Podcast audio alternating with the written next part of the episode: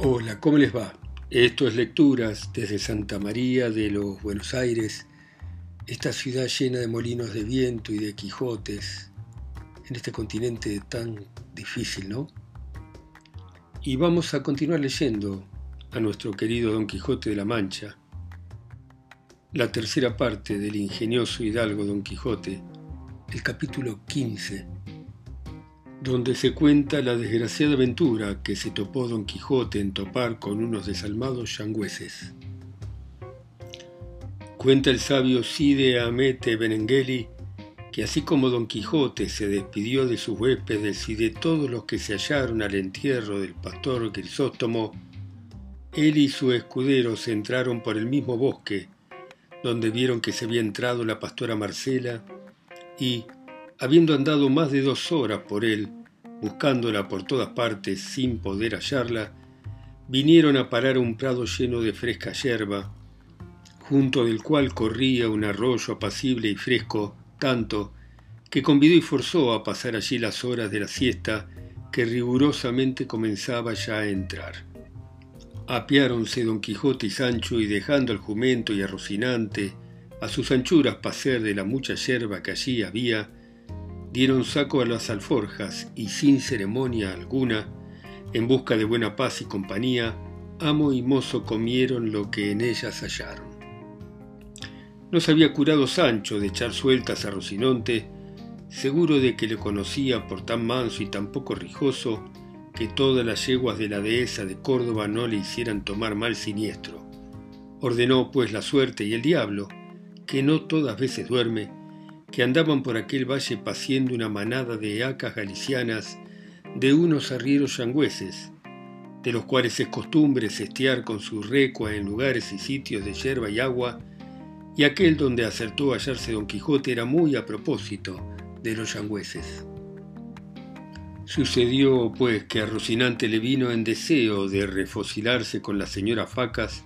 y saliendo así como la solió de su natural paso y costumbre, sin pedir licencia a su dueño, tomó un trotico algo picadillo y se fue a comunicar su necesidad con ellas. Mas ellas que a lo que pareció debían de tener más ganas de pacer que de al, recibiéronle con las cerraduras y con los dientes de tal manera que a poco espacio se le rompieron las hinchas y quedó sin sillas en pelota. Por lo que él debió más de sentir fue que, viendo los arrieros la fuerza que a su yegua se les hacía,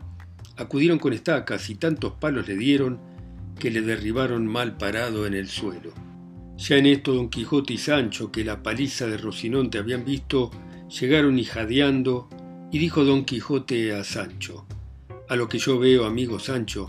estos no son caballeros, sino gente soez y de baja ralea. Dígolo porque bien me puedes ayudar a tomar la debida venganza del agravio que delante de nuestros ojos se le ha hecho a Rocinante. ¿Qué diablos de venganza hemos de tomar? respondió Sancho, si estos son más de veinte y nosotros no más de dos, y aun quizá nosotros sino uno y medio. Yo valgo por ciento, replicó don Quijote. Y sin hacer más discursos echó mano a su espada y arremetió a los yangüeses, y lo mismo hizo Sancho Panza, incitado y movido del ejemplo de su amo, y a las primeras dio don Quijote una cuchillada a uno que le abrió un sayo de cuero de que venía vestido con gran parte de la espalda. Los yangüeses que se vieron maltratar de aquellos dos hombres solos, siendo ellos tantos, acudieron a sus estacas y cogiendo a los dos en medio comenzaron a menudear sobre ellos con grande ahíco y vehemencia. Verdad es que al segundo toque dieron con Sancho en el suelo, y lo mismo le avino a don Quijote, sin que le valiese su destreza y buen ánimo, y quiso su ventura que viniese a caer a los pies de Rocinante, que aún no se había levantado, donde se echa de ver la furia con que machacan estacas puestas en manos rústicas y enojadas. Viendo pues los yangüeses el mal recado que habían hecho, con la mayor presteza que pudieron cargaron su recua y siguieron su camino, dejando a los dos aventureros de mala traza y de peor talante. El primero que se resintió fue Sancho Panza, y hallándose junto a su señor con voz enferma y lastimada, dijo, Señor Don Quijote, ah, señor Don Quijote, ¿Qué quieres, Sancho hermano? respondió don Quijote con el mismo tono afeminado y doliente que Sancho. Querría, si fuese posible, respondió Sancho Panza, que vuestra merced me diese dos tragos de aquella bebida del feo Blas, si es que la tiene vuestra merced ahí a mano, quizás será de provecho para los quebramientos de huesos como lo es para las feridas. Pues a tenerla yo aquí, desgraciado yo, ¿qué nos faltaba? respondió don Quijote. Mas yo te juro, Sancho Panza, a fe de caballero andante, que antes que pasen dos días, si la fortuna no ordena otra cosa, la tengo de tener en mi poder o mal me han de andar las manos. Pues, ¿en cuánto le parece a vuestra merced que podremos mover los pies? replicó Sancho Panza. De mí sé decir, dijo el molido caballero don Quijote, que no sabré poner término a esos días. Mas yo me tengo la culpa de todo, que no había de poner mano a la espada contra hombres que no fuesen armados caballeros como yo, y así creo que en pena de haber pasado las leyes de la caballería ha permitido el Dios de las batallas que se me diese este castigo. Por lo cual, Sancho Panza, conviene que estés advertido en esto que ahora te diré, porque importa mucho a la salud de entrambos. Y es que cuando veas que semejante canalla nos hace algún agravio, no aguardes a que yo ponga mano a la espada para ellos, porque no lo haré de ninguna manera, sino pon tú mano a tu espada y castígalos muy a tu sabor, que si en su ayuda y defensa acudieren caballeros, yo te sabré defender y ofendellos con todo mi poder, que ya habrás visto por mil señales y experiencias hasta dónde se extiende el valor de este mi fuerte brazo. Tal quedó de arrogante el pobre señor con el vencimiento del valiente vizcaíno. Mas no le pareció también a Sancho Panza el aviso de su amo que dejase de responder diciendo, Señor,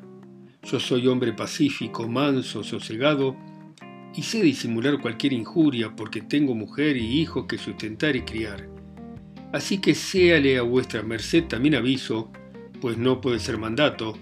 que en ninguna manera pondré mano a la espada ni contra villano ni contra caballero y que desde aquí para delante de Dios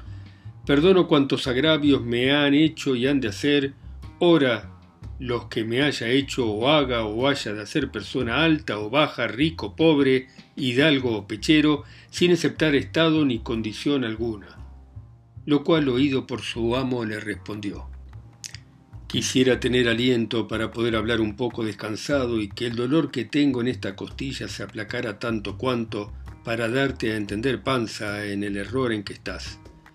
Ven acá, pecador, si el viento de la fortuna hasta ahora tan contrario en nuestro favor se vuelve, llevándonos las velas del deseo para que seguramente y sin contraste alguno tomemos puerto en alguna de las ínsulas que te tengo prometida,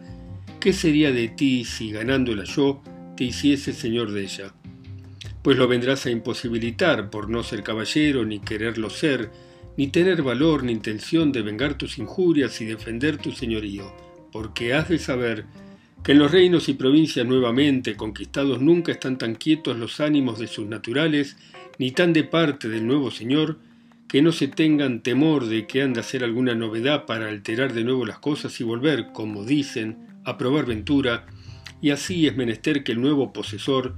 tenga entendimiento para saberse gobernar y valor para ofender y defenderse en cualquiera acontecimiento. En este que ahora nos ha acontecido, respondió Sancho, quisiera yo tener ese entendimiento y ese valor que vuestra merced dice, mas yo lo juro, a fe de pobre hombre, que más estoy para abismas que para pláticas. Mire vuestra merced si se puede levantar y ayudaremos a Rocinante, que aunque no lo merece porque él fue la causa principal de este movimiento, Jamás tal creí de Rocinante que le tenía por persona casta y tan pacífica como yo. En fin, bien dicen que es menester mucho tiempo para venir a conocer las personas y que no hay cosa segura en esta vida. ¿Quién dijera que tras de aquellas tan grandes cuchilladas como vuestra merced dio aquel desdichado caballero andante había de venir por la posta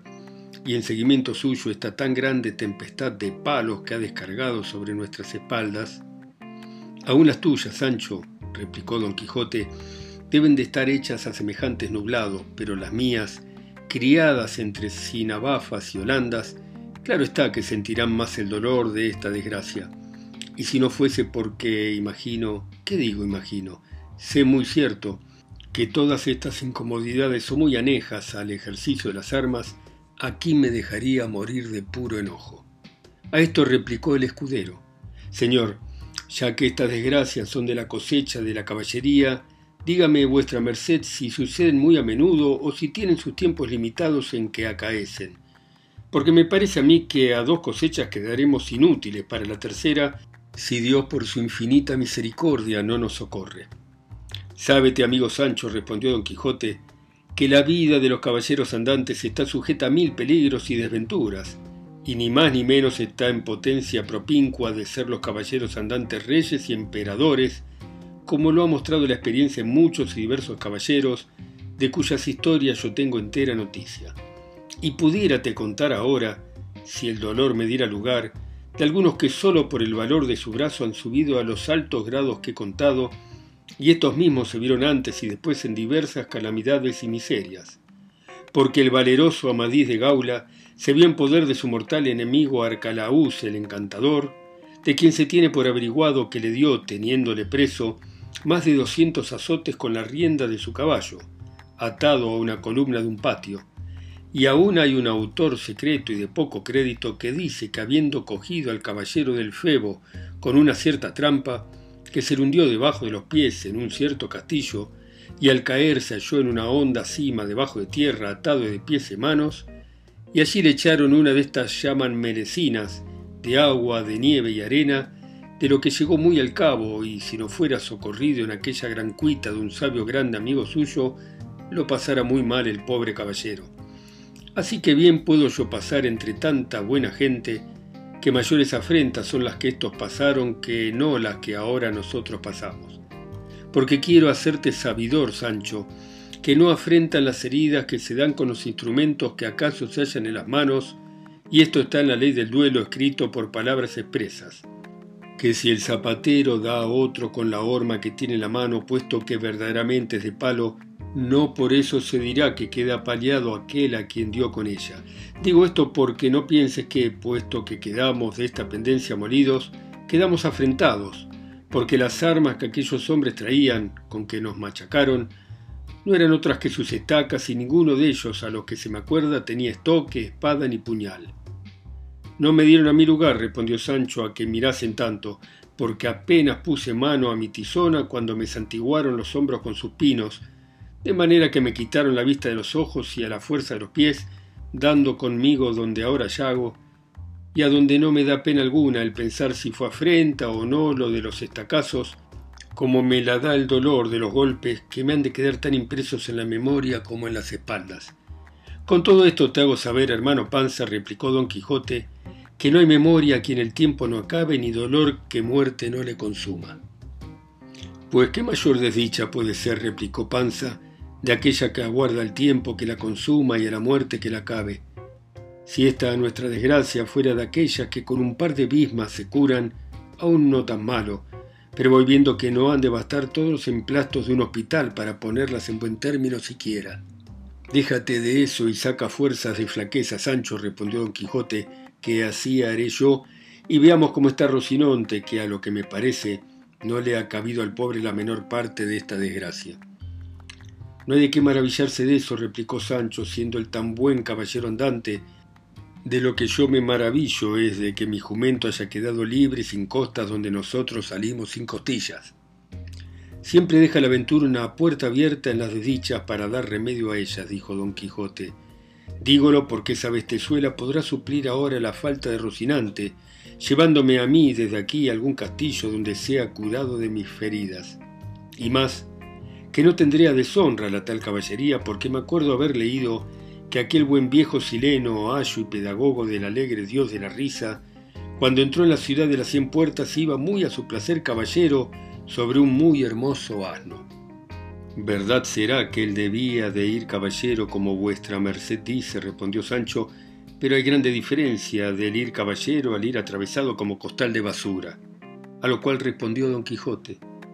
las feridas que se reciben en las batallas antes dan honra que la quitan. Así que, panza amigo, no me repliques más, sino como ya te he dicho, levántate lo mejor que pudieres y ponme de la manera que más te agradare encima de tu jumento y vamos de aquí antes que la noche venga y nos saltee en este despoblado.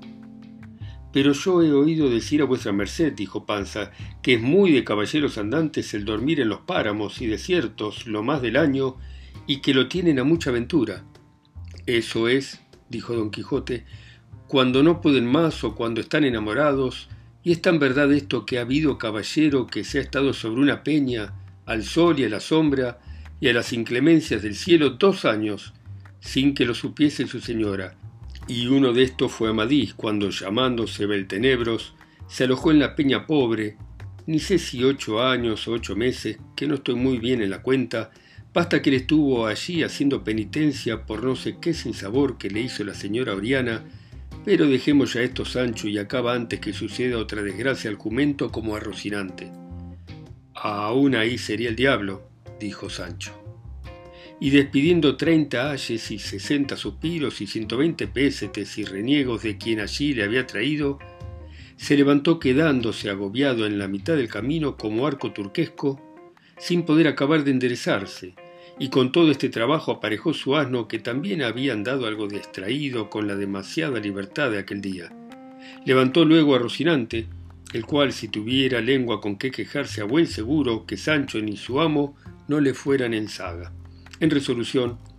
Sancho acomodó a don Quijote sobre el asno y puso de reata a Rocinante y llevando al asno de cabestro, se encaminó poco más o menos hacia donde le pareció que podía estar el camino real. Y la suerte, que sus cosas devienen mejor iba guiando, aún no hubo andado una pequeña legua, cuando le deparó el camino, en el cual descubrió una venta, que a pesar suyo y a gusto de don Quijote había de ser castillo. Porfiaba a Sancho que era venta y su amo que no, sino castillo, y tanto duró la porfía que tuvieron lugar, sin acabarla de llegar a ella, en la cual Sancho se entró sin más averiguación con toda su recua. Bueno, muy bien, hemos terminado acá el capítulo 15. Volveremos a encontrarnos con nuestro amado Don Quijote más adelante. Muchas gracias por escucharme, ustedes en sus ciudades, continentes o islas, pueblos. A mí que estoy acá solo y lejos, en Santa María de los Buenos Aires. Chao, hasta mañana.